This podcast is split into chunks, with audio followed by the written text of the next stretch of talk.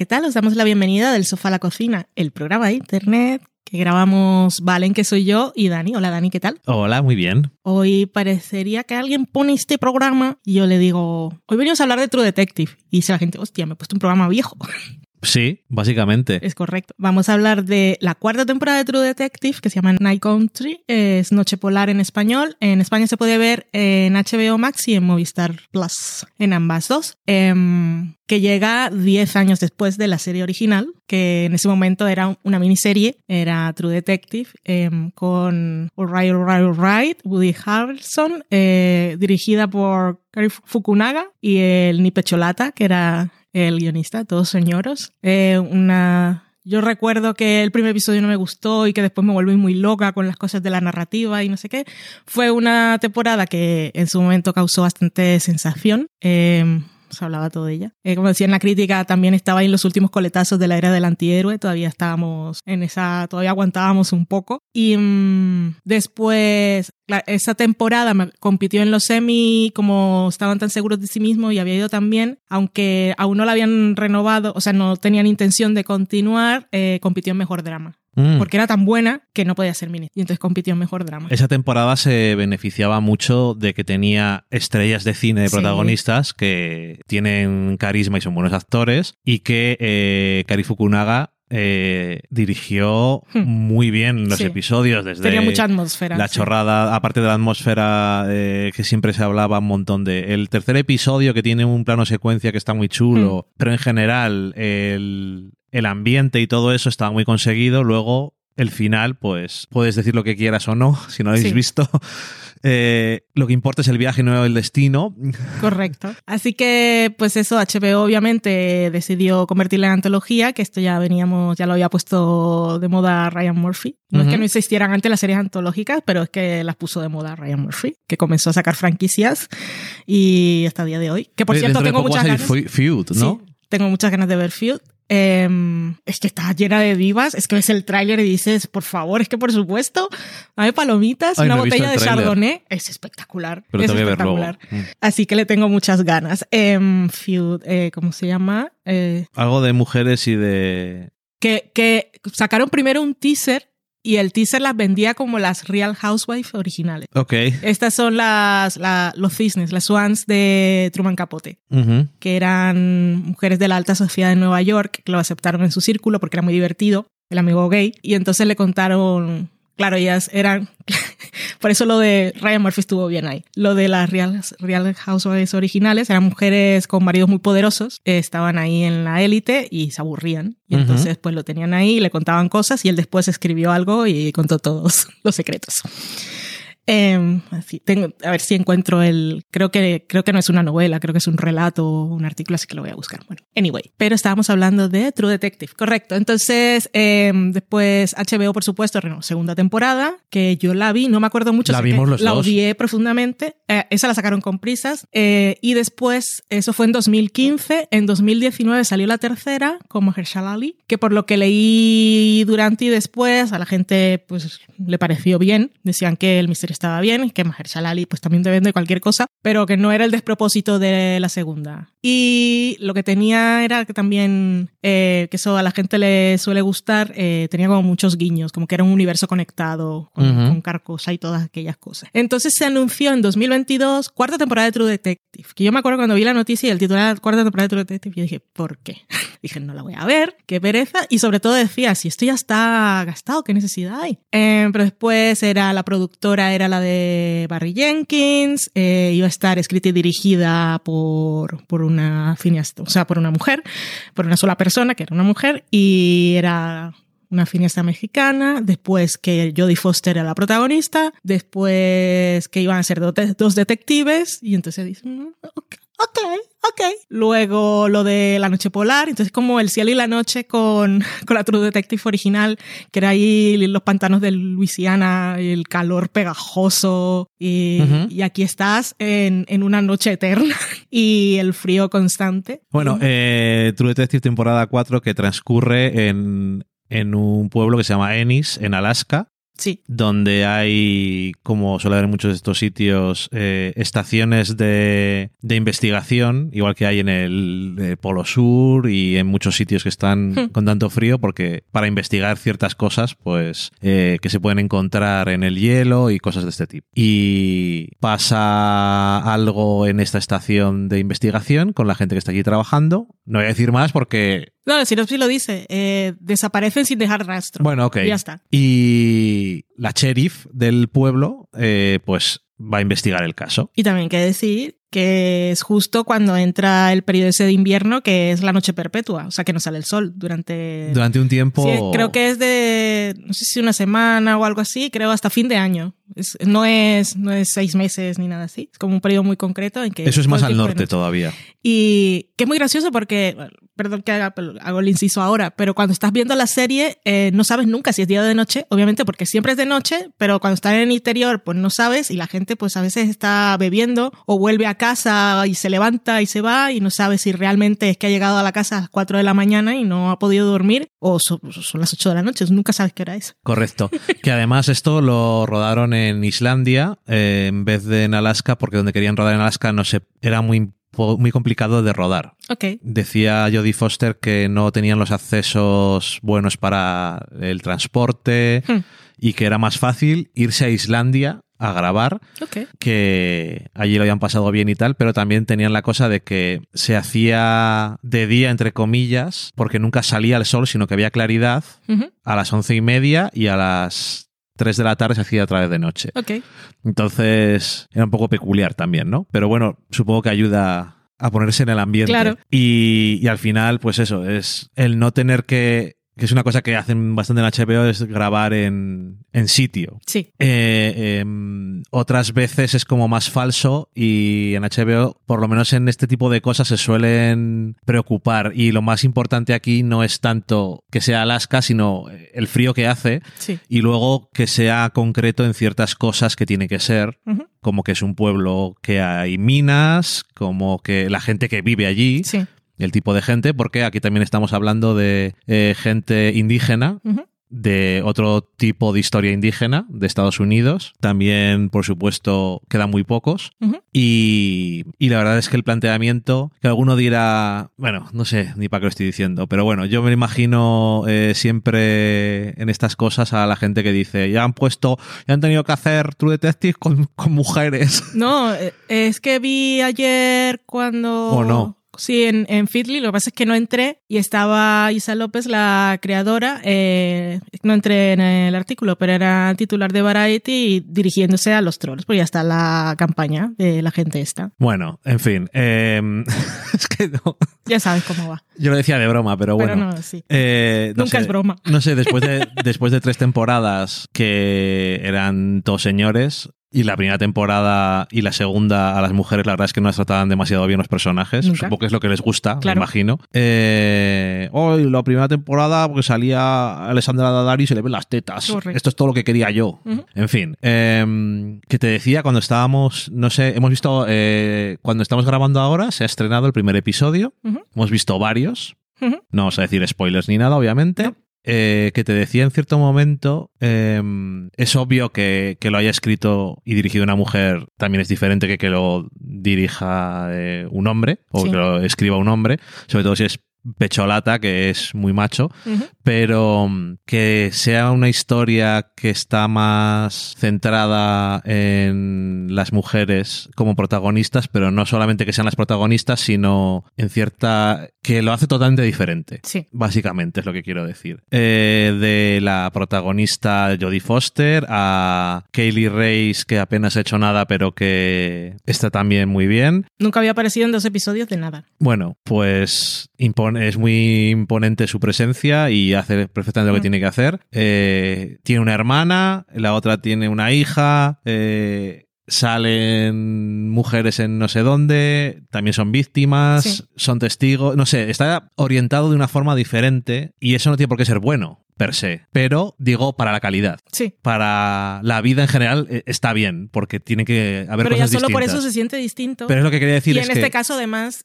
no es que esté bien porque tiene esa mirada femenina, por, por lo que sea, por lo que hayas dicho, o por, pero, pero está bien. Además. Sí, que lo, que lo, que quería decir es que no tiene por qué ser necesariamente sí. mejor, pero desde luego es diferente. Sí. Y yo solamente verlo diferente es una cosa que se agradece. Uh -huh que ver un drama policial de este tipo que esté protagonizado por mujeres, pues es diferente. Ya sé que hay policíacos protagonizados por mujeres, pero la mayoría o son más ligeros, o son historias diferentes, mm. o son Rizzoli and Niles, a saber, ¿no? Pero bueno, eh, ya sé que hay muchos, pero no de este tipo tantos. Y no sé, que sobre todo cuando piensas en las otras temporadas, que nosotros la tercera no la hemos visto, Uh -huh. Pero es que, ¿cómo iba a verla, no? Porque después de la segunda a mí me pareció un desastre absoluto. Sí. No tenía ninguna ganas. Y la cuarta, eh, solamente con el cambio tan de 180 grados, me parecía que era interesante. Y por lo que he visto, pues estoy a favor. Son muy pocos episodios, pero está guay. Son solo seis. Yo estoy muy a favor. Aparte, estoy dentrísimo con la historia, con, con eso. Tiene eso como de pequeña comunidad.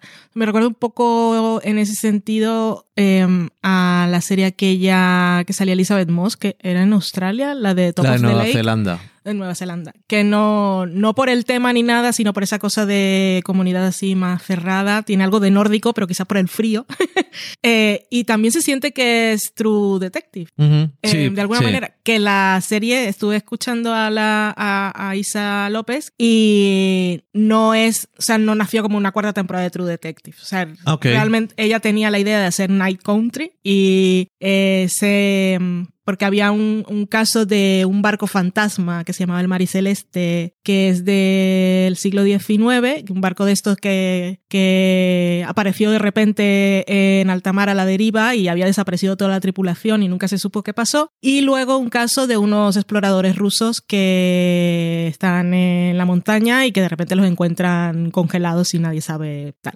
Y que eran cosas que ya había leído en su infancia en su adolescencia y estaba como muy obsesionada y quería hacer esa historia y con con una detective. Y fue a, no sé si fue a Barry Jenkins o HBO o tal, y quería hacer la serie, y entonces le dijeron, ¿y si aprovechamos marca True Detective y tal? Y lo perfecto. Que yo me imagino más que la productora de Barry Jenkins. Hmm. No por nada, sino porque ella ha hecho pocas cosas sí. y no porque HBO no haga cosas con gente desconocida, pero siempre ayuda. No, y es que además lo va a ver más gente. Aunque estén los pesados que dice, ya se, se, quejan y eso, hay más gente que simplemente ve True Detective, dos puntos lo que sea, aparte de que esté Jodie Foster. Pero es que creo que es más fácil que la vea más gente poniendo el True Detective, True Detective delante. Y, mm. y, enhorabuena, me parece bien. Y aparte no se van a decepcionar, o sea, está muy guay. Mm. Y visualmente es espectacular. Eh, que me acordaba yo de todos los líos con Juego de Tronos y la Casa del Dragón. Es que la escena está oscura y no se ve. Y aquí es una noche eterna y está todo, es que es divino. Eso también el director de fotografía sí. pues tiene que ver, si sabes rodar bien las noches. Claro. Y pienso también que tiene algunas escenas de carretera, incluso los mismos títulos de crédito. Sí. Eh, que eso para mí lo, lo tengo muy asociado a, a, carretera perdida. Y digo, estas carreteras me gustan más. Me gusta más que los highway, no se lo digas a Lynch, que se despeina. No, no le importa, no lo más mínimo.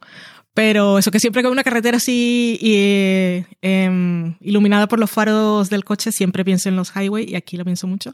Y tiene la cosa, eh, no llega hasta el tercer episodio, pero hay un momento que eran muy típicos de True Detective, que son los do, do, dos detectives en un coche. Uh -huh. Que cuando lo vi dije, pequeños guiños. Yo siento, esto es True Detective, no necesita, pero me parece bien que haya, que haya podido adaptar las Al cosas. final, la, lo que era la marca de True Detective es discutible qué es lo que era exactamente. Que no era nada, Estaba basado, así. ya, te quiero decir, eh, está basado en ciertos tópicos. No, y era una cosa. y tenía un poco ahí como un poco este... sobrenatural extraño. No, pero ¿cómo se llama el señor este mítico? El Chuclú. Cthulhu. Eso. Bueno, yo lo llamo así. Bueno, sí. No, obviamente no se llama Chuclú, pero ¿cómo se llama el, el, autor? Lovecraft. Eso es. Que venía de ahí, toda la cosa de True Detective. Luego tenía esa cosa así como muy. que parecía que era algo paranormal o esotérico. Oh, no. Esa parte de terror que es muy terrenal y que sale del humano, el mal con M mayúscula y esas cosas. Y aquí también tiene un poco de eso. Tienen también eh, un poco así como. igual es porque es invernal. Eh, terror, terror la cosa. Sí, eso no sé si te has fijado, pero en, en un momento se ve una estantería con películas y sale Ah, la cosa están- de Carpenter. no, no lo vi, pero Me fijé porque es la portada esa que sale una persona con un anorak y Sí. un brillo Sí, sí, sí, saliendo. Lo vi y dije, esto es un guiño del diseño de producción claramente porque es que no eh, cuesta no acordarte. Ya, claro. No, no me fijé. O igual sí y no lo registré, pero mi cerebro sí. Eh, luego de True Detective tiene también la cosa esa, hay un símbolo que aparece todo el rato, un Ujú. poco de espiral y esas cosas. Yo creo que ella supo adaptar las cosas esas que al fan de True Detective le pueda hacer sentir que está, Dentro de la misma franquicia. eh, sí, sin renunciar a lo que realmente quería hacer y que lo hace muy bien. Que Sí, por lo que he leído en México es muy respetada, pero yo no la conocía. Voy a ver, pero es que siempre, en español siempre citan una película que se llama Vuelven y en inglés sí citan algo que es Tiger. no Esa es, sí. Una Entonces, no sé película si de el- terror. igual es la misma y se llama, No lo descartaría porque ya sabes cómo funciona esto de los títulos. pero igual lo veo, pero que tiene, que mola que haya tenido esta oportunidad porque es que le veo futuro. O sea, yo la próxima vez, que- ahora no sabía quién era, pero la próxima vez que vea Isal, pues voy a seguir lo que haga. Y eso que, que me está encantando, que no seguimos porque la vida, pero me había visto los seis episodios, pero tranquilamente. Mm. Está muy, muy guay. eh, tiene mucho. No se hace. No se hace den- o sea, no es densa, no es lenta porque sí. Siempre están pasando cosas. No te, que lo comentábamos el otro día, no te sobreexplica nada. O sea, te planta ahí, te llegas a la vida de esta gente, donde obviamente, como no hay, porque eso es como una, un tópico muy, muy, un tópico muy tópico, pero es un, es una convención muy del género policial de que siempre hay el policía nuevo que es el avatar del espectador y entonces a través de él pues conoces a los personajes o cómo se hacen las cosas diferentes aquí y ese tipo de cosas. Y aquí no, aquí tú llegas a ese pueblo donde está la gente que ha vivido siempre. Entonces no te explican las relaciones que hay entre los personajes ni te tienen que decir es que este es no sé quién, este no sé cuál. Que te decía Eso yo que era como muy vintage, una cosa de, de la que siempre hablábamos de HBO, Sí, que hacía las series, los dramas no sobreexplicaban las cosas ni tenían que hacer exposición como las series. Claro, estoy hablándote hace 15, 20 años cuando te llamaba más la atención, Sí. porque ahora eh, no están así, pero siempre decías eso de acostumbrado a ver series que eran en abierto, que tenías casi que poner al día a la gente cada vez que volvías de un, sí, sí, sí. de un corte de publicidad y al principio casi tenías que estar diciendo quiénes eran los personajes en cada episodio a veces. Hmm. Y luego también tiene esto muy de policial puro clásico, que la- las investigaciones son analógicas, que están ahí mirando claves en, en fotos, buscando pistas así, o las conversaciones que tiene Danvers, el personaje de Jodie Foster, con el policía joven que la acompaña, que comienza a hablar con él y está diciendo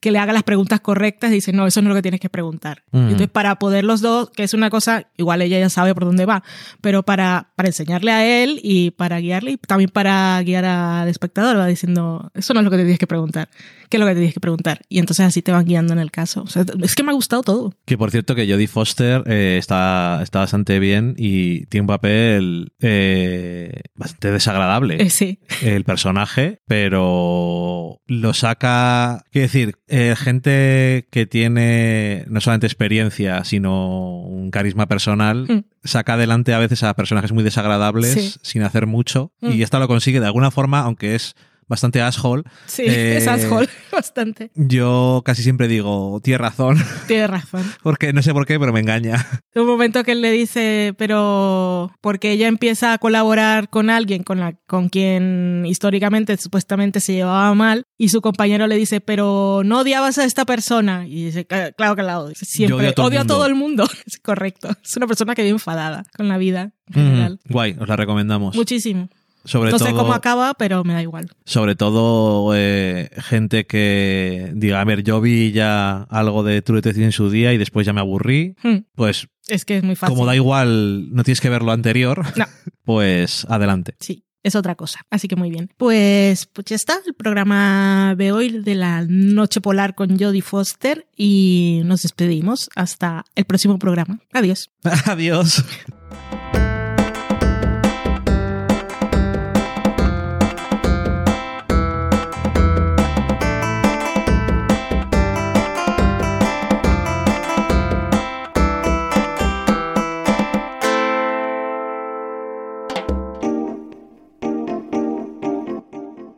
Acabáis de saborear un programa del podcast Del Sofá a la Cocina.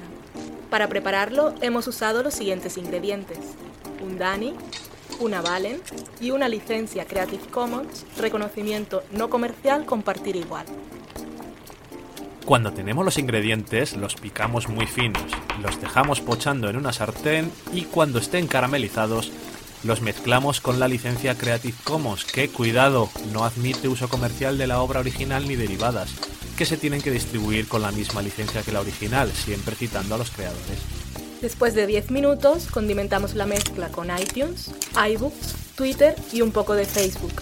Si no encontráis las adecuadas en el mercado, buscad el nombre del blog. A continuación, introducimos en el horno y, después de 30 minutos, lo servimos aderezado con música distribuida con licencia Creative Commons a través de Jamendo. Al final del post correspondiente vienen especificadas concretamente. Si tenéis alguna duda con respecto a la receta o a cualquier otra cosa, podéis preguntarnos a través del correo electrónico del sofá a la cocina Buen apetito.